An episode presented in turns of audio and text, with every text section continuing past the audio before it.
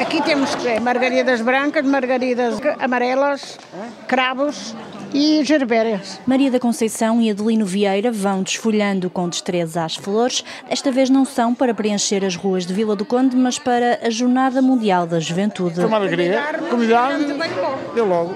Quando é das ruas, fazemos nas nossas ruas. Agora, convidar-nos para isto, a gente veio logo. O trabalho começou há mais de duas semanas no centro paroquial. A comunidade foi desafiada a fazer um tapete de flores para a cerimónia de acolhimento ao Papa. Tem a dimensão de 160 metros quadrados, terá, como é habitual, motivos uh, religiosos, Cristo, Nossa Senhora, uh, e com aquilo que é o mais tradicional dos tapetes de Vila do Conde. Ao todo são trabalhadas 80 mil flores com a ajuda de uma centena de pessoas, tal como explica o vereador Paulo Vasques. Temos aquelas pessoas que já fazem tapetes há, há décadas, pessoas de 80, 90 anos, mas temos miúdos também, jovens, que se têm vindo a associar de forma muito expressiva a esta tradição. É o caso de Aline Bragança, uma das 30 pessoas que vão rumar a Lisboa para montar este tapete no Parque Eduardo VII. Foi uma surpresa muito grande, até porque já faço tapetes desde pequena, uh, nunca pensando que ia ter esta oportunidade de fazer um tapete tão especial como este, que é para o nosso Santo Papa, é muito gratificante, fiquei muito feliz. Também Nuno Alvan vai rumar a Lisboa, é um dos coordenadores de uma tradição secular e única em Vila do Conde. O transporte será feito em carrinhas uh, térmicas